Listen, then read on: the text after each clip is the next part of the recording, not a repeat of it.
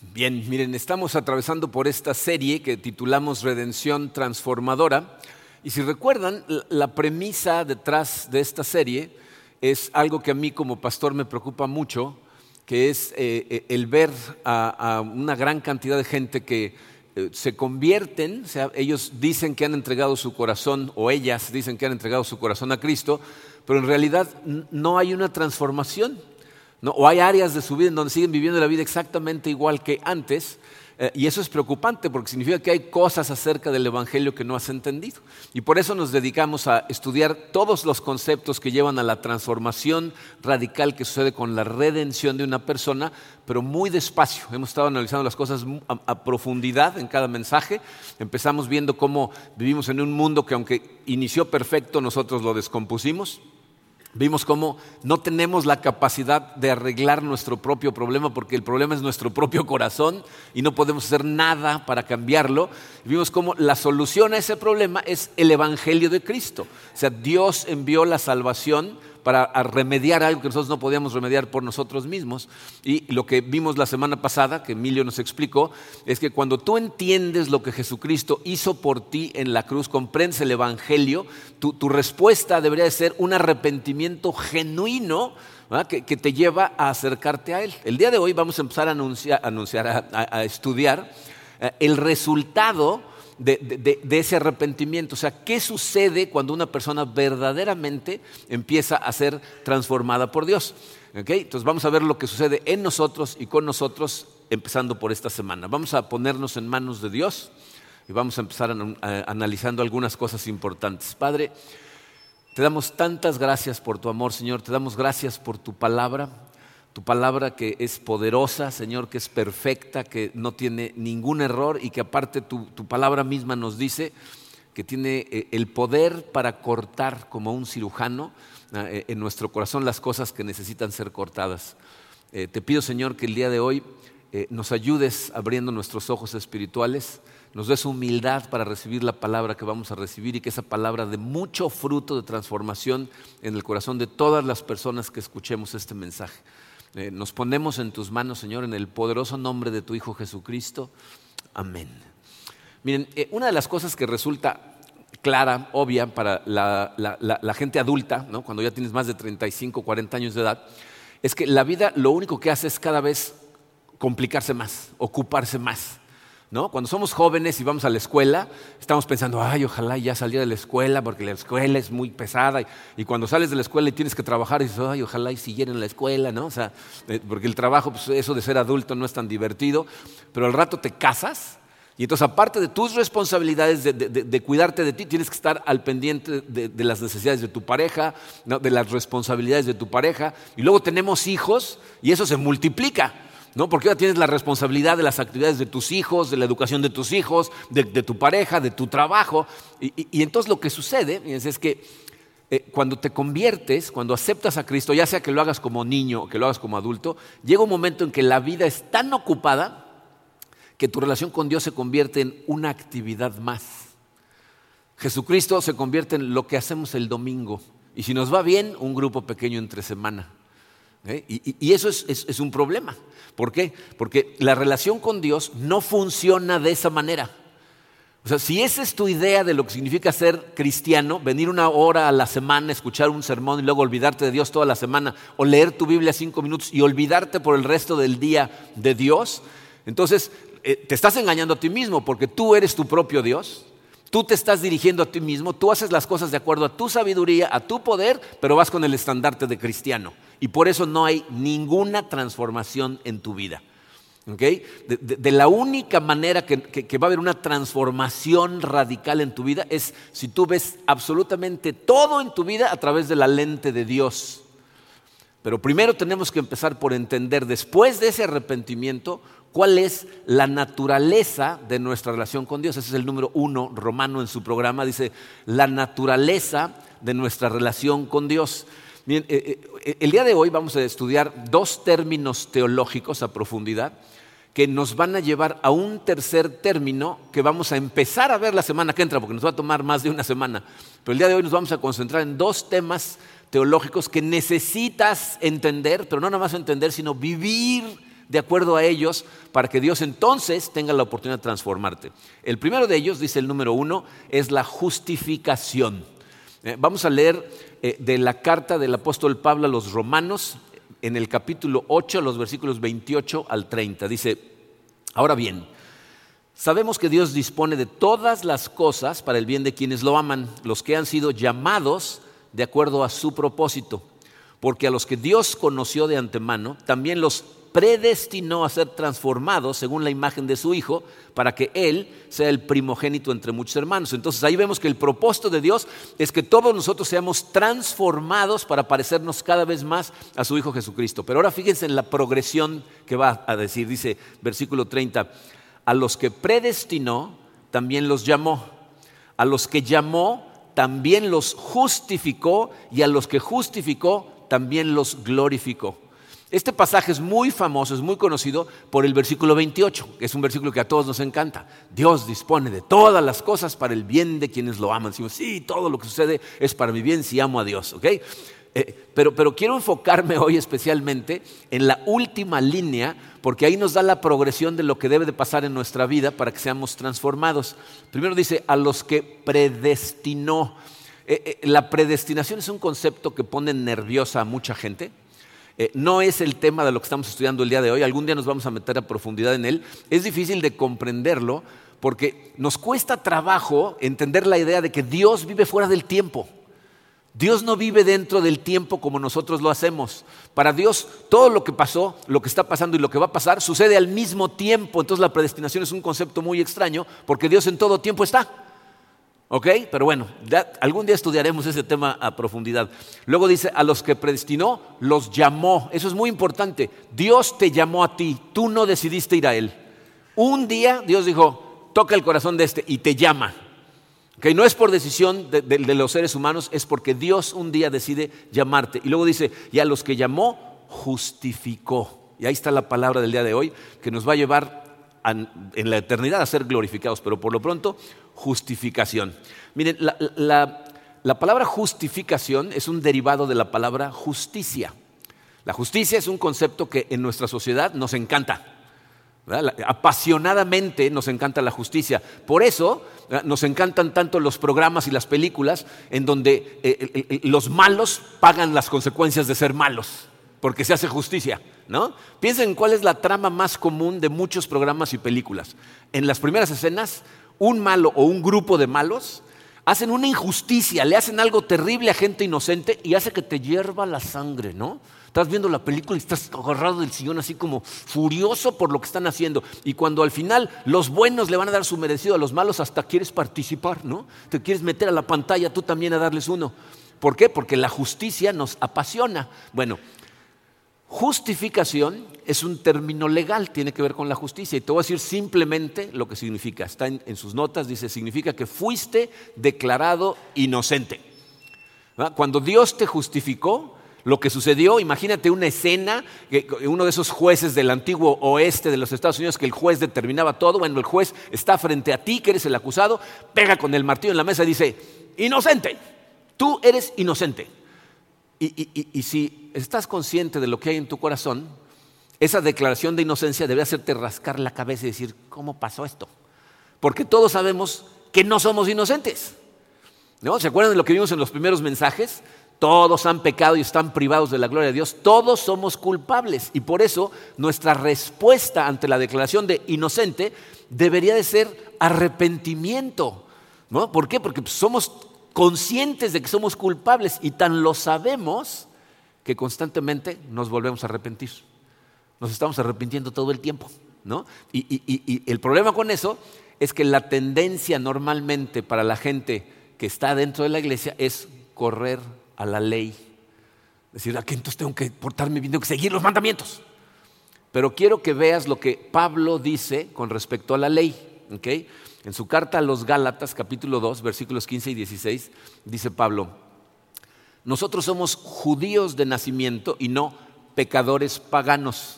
Sin embargo, al reconocer que nadie es justificado por las obras que demanda la ley, sino por la fe en Jesucristo, también nosotros hemos puesto nuestra fe en Cristo Jesús para ser justificados por la fe en Él y no por las obras de la ley, porque por estas nadie será justificado. ¿Se fijaron lo que hizo Pablo? Pablo escribió este concepto explicándolo de ida y luego de regreso. Fíjense lo que dice, dice, nosotros, dice, somos judíos, ellos eran judíos, todos los primeros seguidores de Cristo eran judíos. Dice, y no, eh, como dice, pecadores paganos, esos somos tú y yo, los pecadores paganos, ¿ok? Dice, pero aún nosotros, dice Pablo, o sea, fíjense, los judíos eran expertos en la ley y había grupos de ellos que eran expertos en obedecer la ley, aunque fuera nada más de forma externa pero se veía como que le estaban obedeciendo. Dice, nosotros, aún nosotros que somos judíos, dice, cuando reconocemos que nadie, nadie es justificado por la ley, tenemos que poner nuestra fe en Cristo Jesús. ¿Por qué? Porque absolutamente nadie puede ser justificado por la ley. Entonces, ¿qué les está diciendo Pablo a los judíos? Les está diciendo, aún en tu mejor día, el día en que tú pensaste que te portaste mejor que todos los demás en, en el mundo, ese día fuiste un pecador. Nadie puede ser justificado por, las obras que demanda la ley. Gracias a Dios, tú y yo fuimos declarados inocentes y no tiene nada que ver con nuestro comportamiento. Tiene que ver con nuestra fe en Cristo. Esas son las buenas noticias. Ese es el Evangelio de Cristo. No había un camino para nosotros poder tener acceso a Dios y Dios abrió un camino enviando a su Hijo Jesucristo a este mundo Jesús vive una vida en perfecta obediencia. Cuando dicen vivió una vida perfecta, significa que obedeció a Dios en absolutamente todo. Y después esa perfección nos fue imputada, dice la Biblia, la recibimos nosotros los que ponemos nuestra fe en Jesucristo. Entonces, toda la ira que causa en Dios los pecados que cometiste en el pasado, los que estás cometiendo en el presente, si estás pensando tonterías, o los que vas a cometer en el futuro, todos los absorbe Jesucristo en la cruz, muere para pagar por esos pecados y, la evidencia objetiva de que toda tu deuda está pagada es la resurrección. Cuando Jesucristo resucita, entonces sabemos a ciencia cierta que nuestra deuda fue pagada. Eso es lo que se llama justificación. Fuimos declarados inocentes y entiende esto, no fue gratis. El pago fue altísimo, la vida de Jesucristo. Con su vida pagó por nuestros pecados y ahora somos inocentes. Sin embargo, tenemos que ahora hablar del segundo concepto teológico porque si no entiendes esta segunda parte, para empezar te vas a perder de un montón de cosas que deberías de disfrutar como creyente y, aparte vas a terminar esclavizado de nuevo.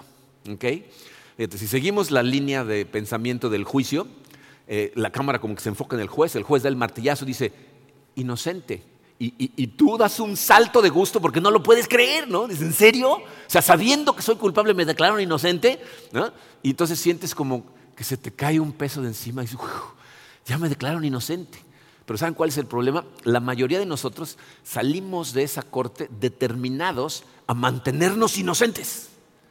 Y como nos conocemos perfectamente y sabemos cuál es la tendencia de nuestro corazón, empezamos a sentir mucho miedo porque sabemos que la tendencia de nuestro corazón es volver a repetir las acciones de las que ya nos declararon inocentes otra vez.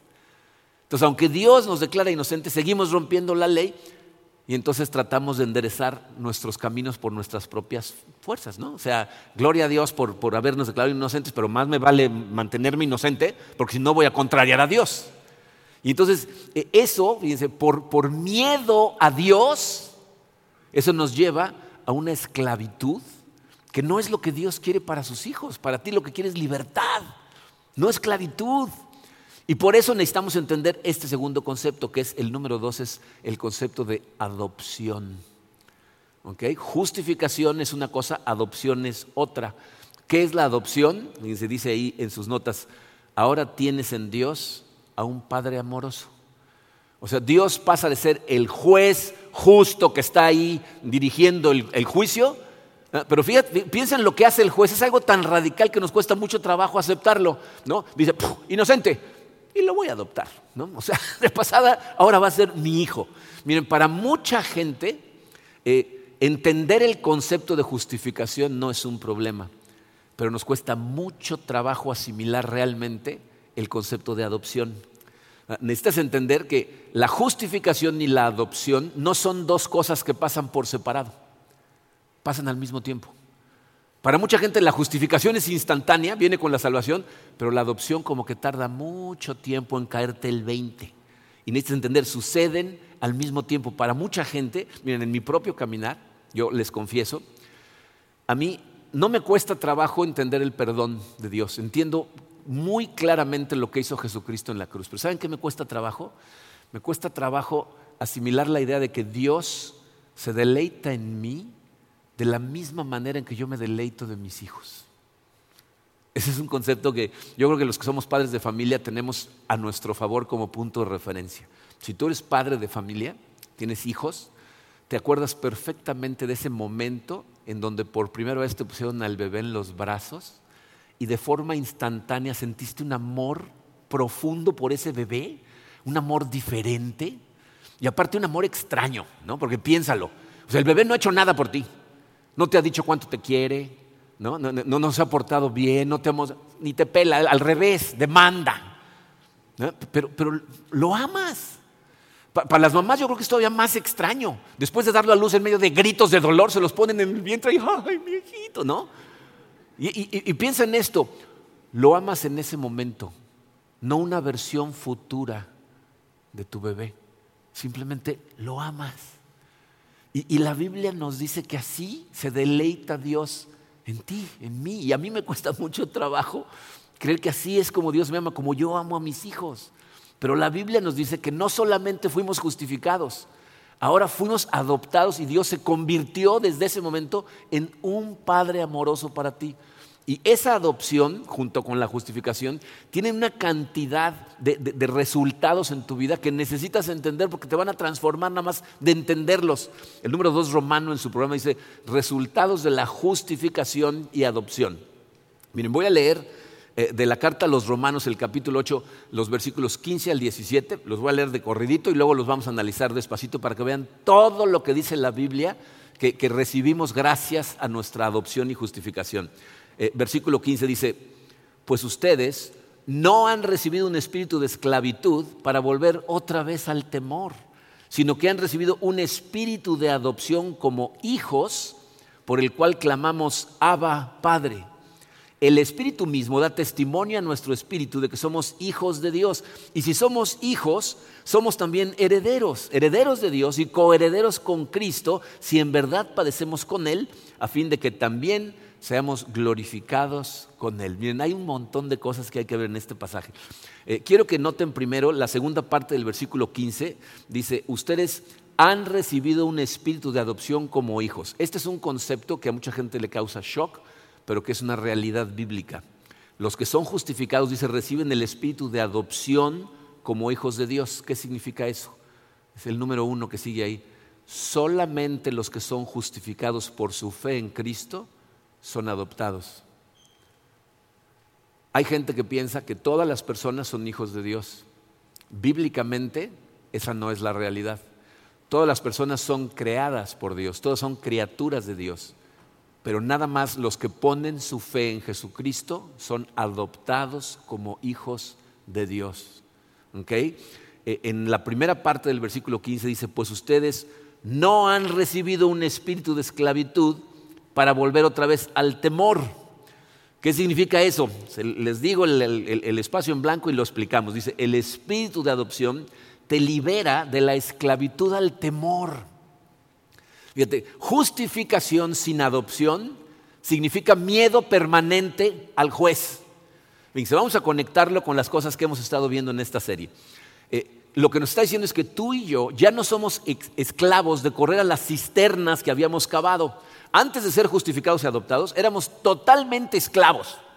Cada vez que pasaba algo, corrías a una de esas cisternas, si no es que a más de una. ¿ok? Eh, pero ahora, dice, ese espíritu de esclavitud que teníamos fue reemplazado y en su lugar nos dieron un espíritu de adopción. Y la adopción, ¿sabes qué es lo que hace? Hace que le pierdas el miedo al juez, porque ahora lo ves como un padre amoroso. Eh, a ver, a ver si este ejemplo nos ayuda.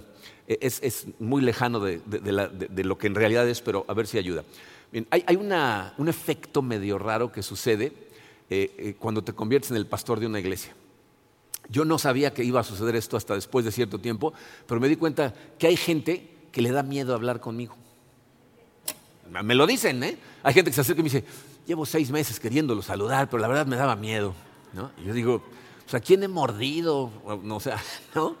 Luego, eh, incluso gente cuando empiezan a trabajar en nuestro staff, me confiesan después, ¿eh? no, no en el momento, me confiesan, no, hablabas por teléfono a la casa y decías, es Marco, contesta tú, no, tú, no. Y, ok, yo, bueno, ah, ay, hablar contigo, ¿no?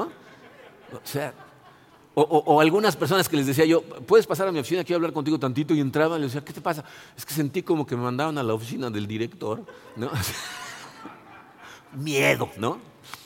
Mi hija Katrina, que junto con su esposo Alan hoy trabajan como líderes en el área de jóvenes, cuando era joven, cuando era miembro del grupo de jóvenes, pues se llevaba con los jóvenes como, como se llevan entre ellos, ¿no? Y de repente les hacía cosas y les decía bromas y le decían, le vamos a decir a tu papá. Y ella se botaba de la risa y decía, ¿tú crees que le tengo miedo a mi papá? Para ti es el pastor, para mí es mi papi. O sea, vamos, no, no, no, no, ahora vamos y le dices, ¿no? O esa es la relación que Dios espera que tengamos con Él. ¿Tú esperas que le tenga miedo a mi papá? A mi Padre amoroso perfecto. Miren, esa te da una libertad. El sentirte 100% seguro, confiado en el amor que te tiene. ¿Vamos a ser tentados a correr a las cisternas? Sí. Pero ¿sabes qué hace ese espíritu de adopción? Te hace consciente de que estás siendo tentado. Y, lejos de querer correr de Dios, lo que es correr a Dios y confesarle y que te fortalezca. Va a haber ocasiones en que vas a querer eh, recibir tu validación de otras personas, porque son cosas que tenemos por naturaleza. Queremos que nos acepten, queremos, pero te vas a dar, ese espíritu a decir, esta es una persona. La única opinión realmente cuenta es la de Dios, te, lo va a estar recordando constantemente. Dice, las personas que no han sido justificadas no pueden ver esas cosas. Espiritualmente están ciegos, entonces no pueden arrepentirse de pecados que no se han dado cuenta que están cometiendo. ¿Cómo van a acudir a Dios si ni siquiera son conscientes de que están pecando? Si alguno está presente en esta sala dice, ¿de qué está hablando? Porque no lo ven. Va a haber momentos en que las cosas del mundo te van a traer como un imán, pero mientras más conozcas a Dios, mientras más te acerques a Él, te voy a decir lo que va a suceder. Que te lo puedo decir por experiencia, mucha gente que va caminando en su mano, va a llegar un momento en donde vas a ver las cosas por lo que son. Herramientas que Dios te presta por un ratito para extender su reino, ni siquiera son tuyas. Dejan de atraerte, las veces, ah, sí que eh, está padre, ¿no? Pero, pero no es algo que te mueres de ganas y con eso estaría yo satisfecho. Sabes que no te van a llenar. Entonces, en lugar de temor a caer en las cosas, sientes una paz cuando entiendes lo que Dios ya hizo por ti. Y gracias a tu comunión con Dios, con su palabra y con su gente, cada vez va a ser más habitual para ti correr a Él en lugar de correr de Él. Vas a tener la confianza de ir a Él. Entonces, una de las primeras cosas que pasa. Luego, versículo 16, esto es algo maravilloso para, nosotros. Fíjense, el Espíritu mismo da testimonio a nuestro espíritu de que somos hijos de Dios. ¿Sabes qué está diciendo? Es el número 3 que sigue allá abajito. Los que son justificados reciben pruebas de su adopción. ¿No? así como hay padres que dicen, quiero una prueba de DNA para saber si este es mi hijo o no es mi hijo, ¿no? Este, aquí nos dice que el Espíritu de Dios da testimonio a nuestro espíritu y nos da pruebas de que en realidad ya fuimos adoptados. ¿Cuáles son esas pruebas? Dice, una de las cosas que empiezan a suceder en tu vida, cuando realmente fuiste justificado y adoptado, vas a empezar a reconocer el señorío, es una palabra bíblica, significa la autoridad de Jesús en tu vida. Se vas a empezar a reconocer que Él es el que, el que manda. Escuchen el vocabulario que la gente utiliza para describir su conversión. ¿Qué dice la gente? Dice, no, bueno, es que le entregué mi vida a Jesús. ¿no? Lo, declaré el rey de mi vida. Me someto ahora a Jesucristo. E, eso significa que el verdadero cristiano no ve el cristianismo como, e, e, la manera de obtener ciertas cosas o tengo que portarme bien. Al revés, lo ve como me rindo a ti, Señor me someto totalmente a ti. Tú, eres mi guía.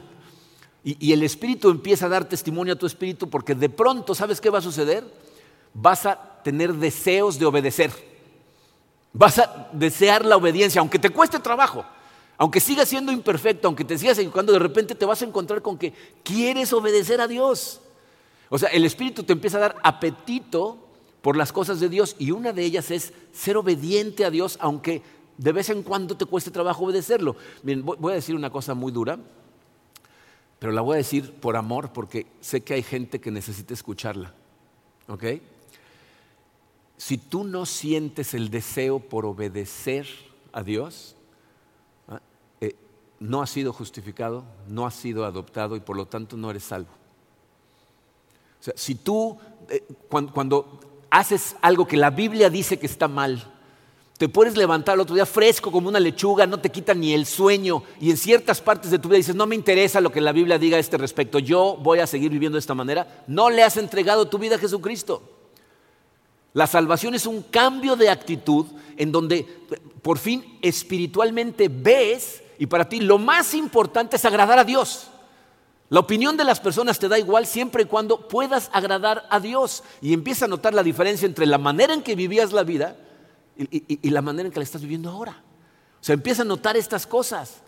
El Espíritu te confronta cuando te tropiezas, pero como dice, como nos dijo Emilio la semana pasada, tienes un arrepentimiento que es totalmente vertical. ¿Entienden lo que eso significa? No tiene que ver con la gente alrededor.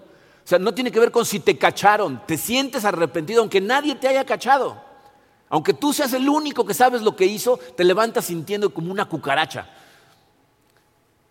Pero si tu único arrepentimiento proviene de que te cacharon o que al otro día estás tan crudo que estás en la hora del no lo vuelvo a hacer,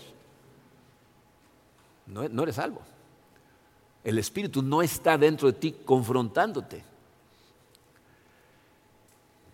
El Espíritu te va a confrontar cuando te tropieces, vas a correr a Él, y vas a, sentir el deseo de obedecerle.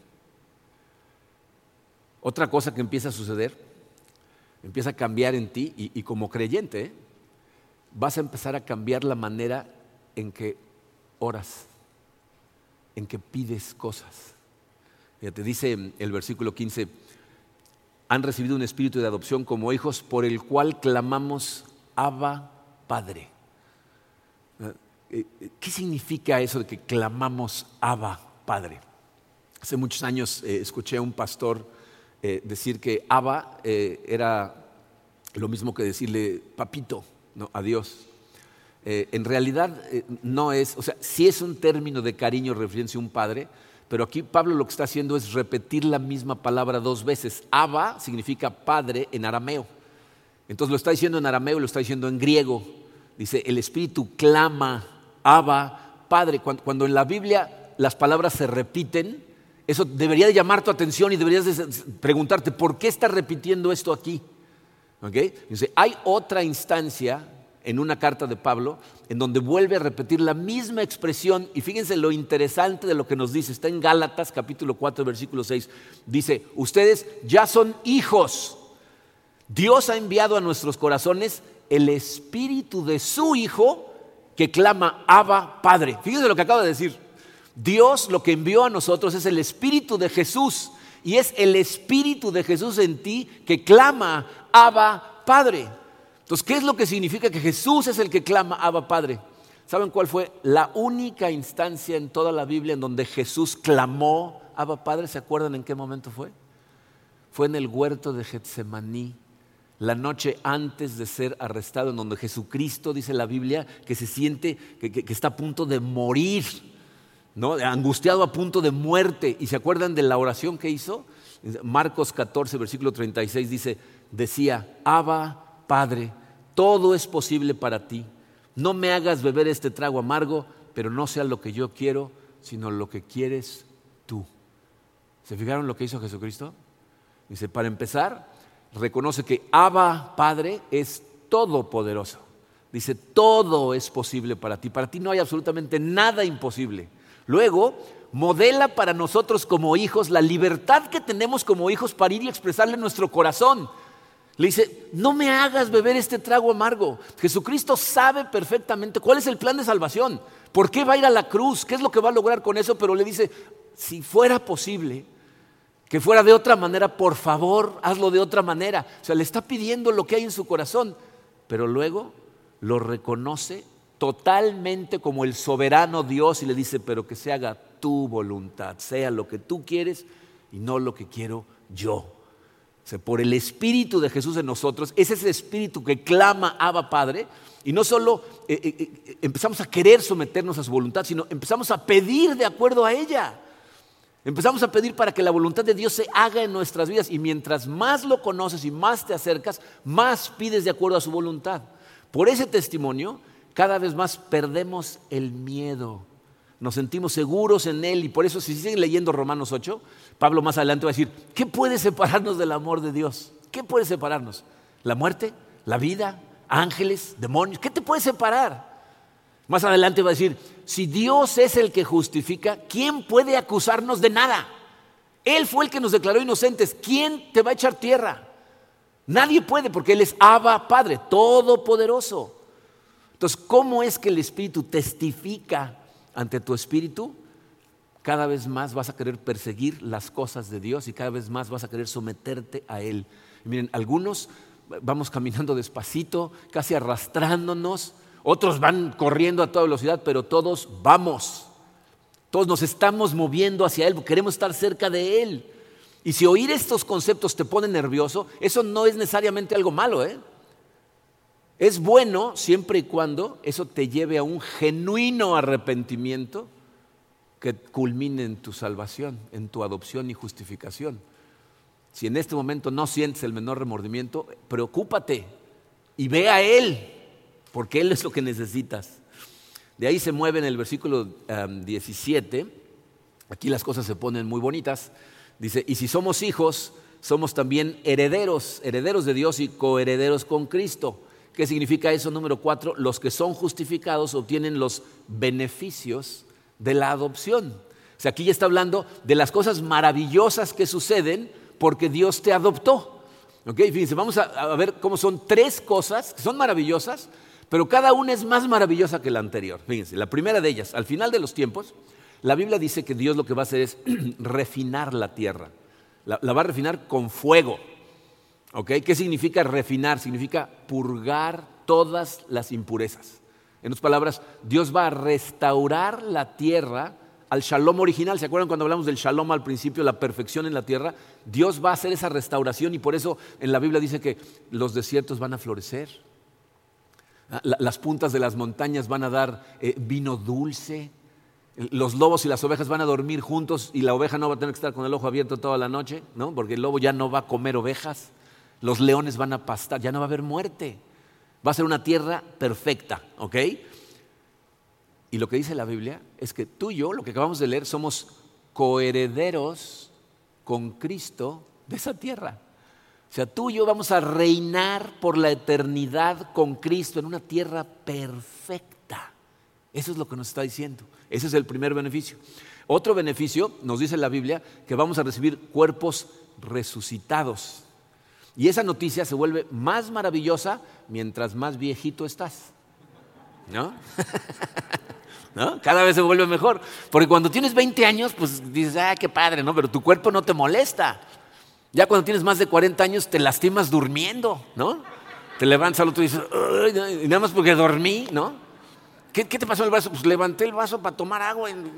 No, o sea, nuestros cuerpos van en decadencia, ¿no? están pereciendo poco a poco. Tenemos una responsabilidad para cuidar nuestro cuerpo, para hacer ejercicio, comer sanamente, tenemos una responsabilidad. Pero hagas lo que hagas, tu cuerpo está en decadencia. Pero segunda de Corintios dice que vamos a recibir un cuerpo eh, imperecedero. ¿Cómo se va a ver? No tengo idea. ¿eh? La gente me pregunta, ¿cómo va a ver? Pues no sé. No, sé si nos den a escoger, como cuando tenía 22, o sea, no, no sé, ¿no? Lo que sí sé es que va a ser un cuerpo que no se enferma, que no se cansa y que nunca se muere. Un cuerpo perfecto, resucitado en una tierra perfecta. Pero el tercero y mejor beneficio de todos, vamos a estar en la presencia de Dios cara a cara. Miren, yo me doy cuenta que la gente no entiende la profundidad de ese concepto. Fíjate, nosotros ahorita estamos en este mundo. Y en este mundo no vemos a Dios cara a cara. Hay, muchas cosas que, se interponen. ¿no? Tenemos un velo que de repente Jesucristo abre y, a veces lo vemos, ¿no? pero tenemos distracciones, estamos estresados, andamos corriendo por todos lados. Entonces nuestra mente rara vez está puesta en Dios y rara vez lo vemos cara a cara. Hay destellos, ¿No? ¿Han, tenido momentos en donde sienten su presencia? Y, son momentos gloriosos. este, este domingo me pasó una cosa maravillosa. Eh, nuestra vida se ha vuelto muy, muy complicada este, desde que nuestros hijos perdieron la vista porque se han, de verdad, no tienen idea a qué grado multiplicado las responsabilidades que tenemos en este momento. Estamos trabajando para que se vuelvan independientes y vamos a llegar a ese momento, pero ahorita eh, el nivel de estrés por mantener tres casas a dos hijos y, con las depresiones y el, enojo que a veces les da, se vuelve muy complicado. Entonces, nos sucede a Karina y a mí que cuando viajamos hacia Houston, en el momento que tú subes en el avión, como que dices, ah, cuatro días libres, ¿no? O sea, nada más me tengo que enfocar en Dios y Karina, ¿no? Y entonces nos vamos relajando cada vez más. Todos los domingos yo me levanto muy temprano y, es el día que bañarme me toma más tiempo porque estoy orando por todos ustedes y por muchas otras cosas más. Y ese domingo en particular estaba yo eh, eh, eh, acostado en la tina con la regadera abierta y sentí una relajación tal que le, di gracias a Dios en la oración. Le digo, gracias Señor por este momento de, relax total en donde me siento tranquilo, me siento confiado y me llega un pensamiento de inmediato en donde me dice, así te sentirías siempre si realmente confiaras en mí. Sentí su presencia, sentí una satisfacción, decía, aquí estás conmigo, Señor. Y cuando salí de bañarme se me olvidó porque corre el que te alcanza, vamos a desayunar, vamos a llegar a la iglesia, vístete, no sé qué, ¿dónde están las llaves? ¿No? Voló. Y lo que esto nos está diciendo es que cuando llegues al cielo vas a estar en su presencia cara a cara sin ninguna interrupción. Esa sensación de gloria que sientes a veces cuando hay un destello de su presencia va a ser eterna. Y lo que tienes que entender es que el cielo no va a ser maravilloso porque la tierra va a estar renovada y tu cuerpo va a estar perfecto. Va a ser maravilloso porque vas a estar en la presencia de Dios. Aunque heredaras la tierra y tuvieras un cuerpo resucitado, si Dios no está ahí, te vas a sentir igual de vacío que te sientes aquí. Es su presencia. Lo que obtenemos nosotros como recompensa es a Dios. Eso es lo más maravilloso que sucede como resultado de tu adopción. Lo obtienes a Él. Y miren, es muy importante que te acuerdes de esas cosas mientras estás en la tierra. Porque aquí en la tierra se nos olvida. Y entonces tienes que cuidar tus deseos. Miren, mucha gente llega a la iglesia porque tienen un matrimonio destrozado, porque no les está yendo bien económicamente, porque hay gente enferma en su familia o ellos mismos están enfermos y entonces vienen aquí persiguiendo los beneficios que piensan que les va a dar Dios, pero no vienen persiguiendo a Dios. Y no me malentiendas, ¿eh? es una maravilla tener un buen matrimonio, es, hermoso. Yo he tenido etapas con dinero y sin dinero y siempre he estado mejor con dinero. O sea, no estoy siendo eh, iluso. ¿No? Es mejor que tu familia esté sana. Pero esas cosas no te llenan, no te satisfacen. No es lo que más necesitas, lo que más necesitas es de Dios. Querer esas cosas está bien, pero entiende, no te van a llenar como Dios. Nosotros obtenemos a Dios y eso es muy importante que lo mantengas en mente, porque hay gente que piensa que Dios no es otra cosa que un boleto para evitar el dolor. Si lo sigo, nada va a doler. Pero la Biblia nos dice lo contrario. Fíjense cómo termina el pasaje, versículo 17. Y si somos hijos, somos también herederos, herederos de Dios y coherederos con Cristo, si en verdad padecemos con Él, a fin de que también seamos glorificados con Él. Vamos a ser honestos un momentito. ¿A cuántos de ustedes les gustaría que ese versículo no estuviera en la Biblia? a todos. Pero te voy a decir lo que significa. El número 5 dice, los que son justificados sufrirán junto con Cristo. No hay un, condicional, ¿eh? a lo mejor sufrirán con Jesucristo. Eh, la verdad es que cuando, cuando, lo piensas dices, ¿en serio? No, o sea, vamos a recibir la tierra como herencia, cuerpos resucitados, etcétera, siempre y cuando estés dispuesto a sufrir junto con Jesucristo para ser glorificado, tienes que entender esto. El llamado a seguir a Jesucristo es un llamado a enfrentar padecimientos y sufrimientos y no lo contrario. Y lo que tienes que aprender como lección de esto es que no debes despreciar ni desperdiciar los días malos, los días oscuros, los días dolorosos. No los desperdicies. Desperdiciarlos es tirarte al piso simplemente a llorar y a reclamar. Aprovecharlos es ir a Él. ¿Por qué? Fíjense, esto nos lo dice Santiago. Santiago capítulo 1, versículos 2 al 4 dice, hermanos míos, considérense muy dichosos cuando tengan que enfrentarse con diversas pruebas. Este versículo es muy poderoso porque lo abarca todo. La palabra diversas en realidad significa multicolor. ¿Saben lo que está diciendo? Van a enfrentar todo tipo de pruebas, pruebas de todos sabores y colores. Entonces, ¿qué son las pruebas que enfrentamos? Eh, ¿Será que gente a nuestro alrededor se va a enfermar y, va a morir? Ese es un color. Nos van a perseguir algunas personas, nos van a tratar diferente en el trabajo porque somos creyentes. Ese es otro color. Vamos a tener problemas en nuestros matrimonios, va a haber relaciones que van a terminar destrozadas. Ese es otro color. Los hijos nos van a romper el corazón en algún momento. Ese es otro color.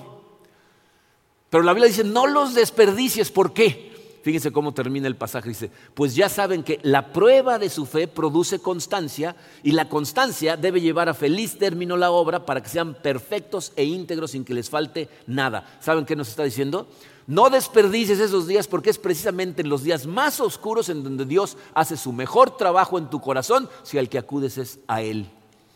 Tienes un Padre amoroso, tienes una herencia increíble y tienes que entender esto. Dios no va a permitir en tu vida que suceda nada por la que Él no te va a sustentar y te va a transformar si acudes a Él cuando sucede. Nada. Él va a estar ahí para sustentarte en todas. Es en medio del dolor que hace su mejor trabajo. Y muchas veces ese trabajo es arrancarnos cosas que no queremos soltar para darnos las que realmente necesitamos.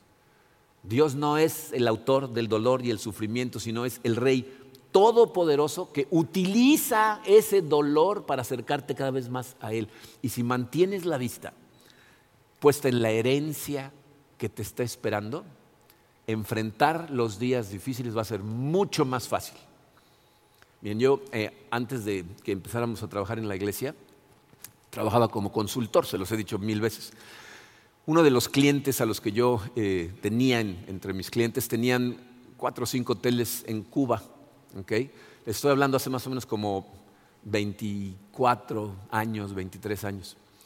Eh, Cuba en ese momento estaba en una situación espantosa. Mejoró un poco y ahorita con el COVID está igual de espantosa, incluso peor, creo yo. Pero en esa época, cuando iba yo, para mí, eh, eh, pasar en Cuba cuatro o cinco días, y, yo, pues, como iba cada tres meses a darles cursos a los hoteles, empecé a, conectar con la gente, empecé a hacerme amigo de la gente, y entonces me invitaban a veces a sus casas, me contaban sus situaciones, y, no saben el dolor en mi corazón de ver la situación en la que vivían. Porque era gente que no tenía nada, pero aparte sabían que no podían tener nada. No importa si trabajaban más duro, si eran más honestos, si eran más responsables, de todas maneras seguían teniendo lo mismo. Entonces algunos de ellos estaban muertos en vida. Hacían las cosas porque las tenían que hacer y, la droga era alcohol y sexo. Y yo llegaba al aeropuerto a llorarle en el hombro a, a Karina por el dolor de ver el sufrimiento de esa gente por la que no se podía hacer nada. Un día regreso a Cuba a dar cursos y llego a uno de los hoteles y el gerente de animación era el hombre más feliz estaba motivado, feliz, ¿no? irradiaba, ¿no? Había cambiado. O sea, yo lo había visto tres meses antes como una persona muerta en vida y de repente el cuate estaba, pero transformado totalmente, ¿no? Entonces un capitán de meseros que era amigo mío le digo, oye, este, ¿qué le pasó a este? Me dijo, ah, es que encontró su boleto de salida. La gente que tenía mucho contacto con los clientes en los hoteles, especialmente la gente de animación, que tienden a ser gente bien parecida, se la pasaban tratando de conocer gente para ver si podían conquistar a alguien, casarse con ellos y que lo sacaran de Cuba. Y este muchacho había conocido a una chica de Canadá que lo había ido a visitar ya varias veces y en la última vez que había estado con él se habían casado. Y entonces estaba esperando en tres o cuatro meses le iban a dar sus papeles y se iba a vivir a Canadá. Y entonces estaba feliz. Pero piensen en esto, sus circunstancias no habían cambiado en nada. Seguía viviendo con la misma problemática, su familia estaba muriendo de hambre, pero él tenía su mente puesta en un sueño de que iba a llegar a Canadá, que es el país perfecto en el universo, ¿no? Y ahí ya no iba a tener ningún problema. Tú y yo sabemos que cuando llegue a Canadá, o cuando llegó a Canadá, iba a tener una naturaleza diferente de problemas, pero iban a ser problemas igual. pero porque él tenía la mente puesta allá, podía enfrentar las mismas situaciones de manera totalmente diferente que todos los demás. Y lo mismo nos pasa a ti y a mí. Si tú tienes tu mente puesta en lo que va a ser la maravilla de la eternidad, no te va a costar tanto trabajo enfrentar las cosas duras aquí. Porque estar echando pestes todo el camino, de camino a recoger tu herencia, sería lo mismo que te avisaran, te dijeran, fíjate que se murió un multimillonario aquí en Playa del Carmen y por alguna extraña razón te dejó aquí 500 millones de dólares. ¿Los puedes venir a recoger mañana? Voy para allá, ¿no? Y sales y pasando el puente del aeropuerto se descompone tu coche y ahora te tienes que ir caminando hasta Playa del Carmen. ¿Te vas a ir todo el camino diciendo groserías y echando pestes porque tienes que caminar a recoger tus 500 millones? ¿O te vas a ir echando piruetas todo el camino que a lo mejor hasta te atropellan? Feliz, ¿no? Porque vas a recoger la herencia maravillosa. Eso es lo que tenemos nosotros, la promesa de una herencia de un lugar perfecto, ¿no? Canadá. un lugar restaurado, un cuerpo restaurado en la presencia de Dios. Y miren, yo sé lo difícil que es la vida, sé lo dura que puede ser. No nada más por las cosas que vivimos nosotros. Estoy sentado en la primera fila del dolor de muchas personas como pastor de esta iglesia. Y todo lo que quiero es que recuerdes, tienes en Dios a un Padre amoroso que no te ha abandonado, lo contrario, te adoptó, te, revistió de justicia, te declaró inocente, te, apuntó en el testamento, inmediatamente dijo este al testamento junto con Cristo. Y lo que quiere es que te deleites en Él como Él se deleita en ti. Él se deleita en ti, aunque a veces te tropieces, los padres de familia eh, se enojan con sus hijos cuando están aprendiendo a caminar porque se caen. Al revés, no, cada paso es otro paso. Pero estás caminando. Estás tratando de acercarte a él. acuérdate, ya no es el juez con sus reglas, es un padre amoroso que si empiezas a permitir que ese deseo de obediencia te lleve, va a ser una transformación tan radical que tu vida, sin importar las circunstancias que estés viviendo, va a ser mejor. Va a haber transformación. ¿Cómo va a ser esa transformación? Es lo que vamos a empezar a ver la semana que entra. Vamos a darle gracias a Dios. Padre, Señor, eh, gracias Señor, gracias por tu amor, gracias por de forma tan clara y maravillosa explicarnos la increíble herencia y todos los beneficios que tenemos como hijos tuyos. Padre, sé que muchos de nosotros eh, tenemos que arrepentirnos porque nos damos cuenta que simplemente caemos en los juegos del mundo y no nos arrepentimos tanto porque te hemos contrariado a ti, sino porque nos han cachado. Pero no queremos vivir la vida de esta manera, Señor. Queremos agradecerte de todo corazón el que hayas enviado a tu Hijo Jesucristo y que en el momento en que tú mismo nos llamaste y nosotros ponemos nuestra confianza en ti, nos mandaste a su Espíritu, que ahora vive en nosotros, Señor, y clama a ti, Abba Padre, Dios Todopoderoso. Danos la libertad, Señor, de ir a ti libremente, expresarte en nuestro corazón, hablarte de las cosas que hay en Él, pero confiar totalmente en tu voluntad, en tu soberanía, en el hecho de que tú y solamente tú, Señor, es lo que necesitamos y el que sabe lo que es mejor para nosotros. Ayúdanos, Señor, a recordar estas cosas en todo momento. Danos la disciplina de conectarnos contigo, de conectarnos con tu palabra y de conectarnos con tu gente para permitirte, Señor, recordarnos más estas cosas y hacer esa transformación que tanto necesitamos. Te pido por aquellas personas, Padre, que tienen un corazón endurecido, y aún escuchando tu palabra, siguen resistiendo tu llamado. Ten misericordia de ellos. En este momento, Señor, toca sus corazones y llámalos a ti. Ayúdales a ver la necedad en la que han estado viviendo para que puedan arrepentirse y entregar sus corazones a ti, Señor. Y te doy gracias, Padre, por todos aquellos que en este momento van corriendo hacia ti o caminando despacito, pero van hacia ti. Guíanos, Señor. Recuérdanos, danos mucha luz, danos fortaleza en la adversidad y permítenos gozar de ti, Señor, mientras caminamos esta vida. Nos ponemos en tus manos, Padre, en el hermoso nombre de tu Hijo Jesucristo. Amén.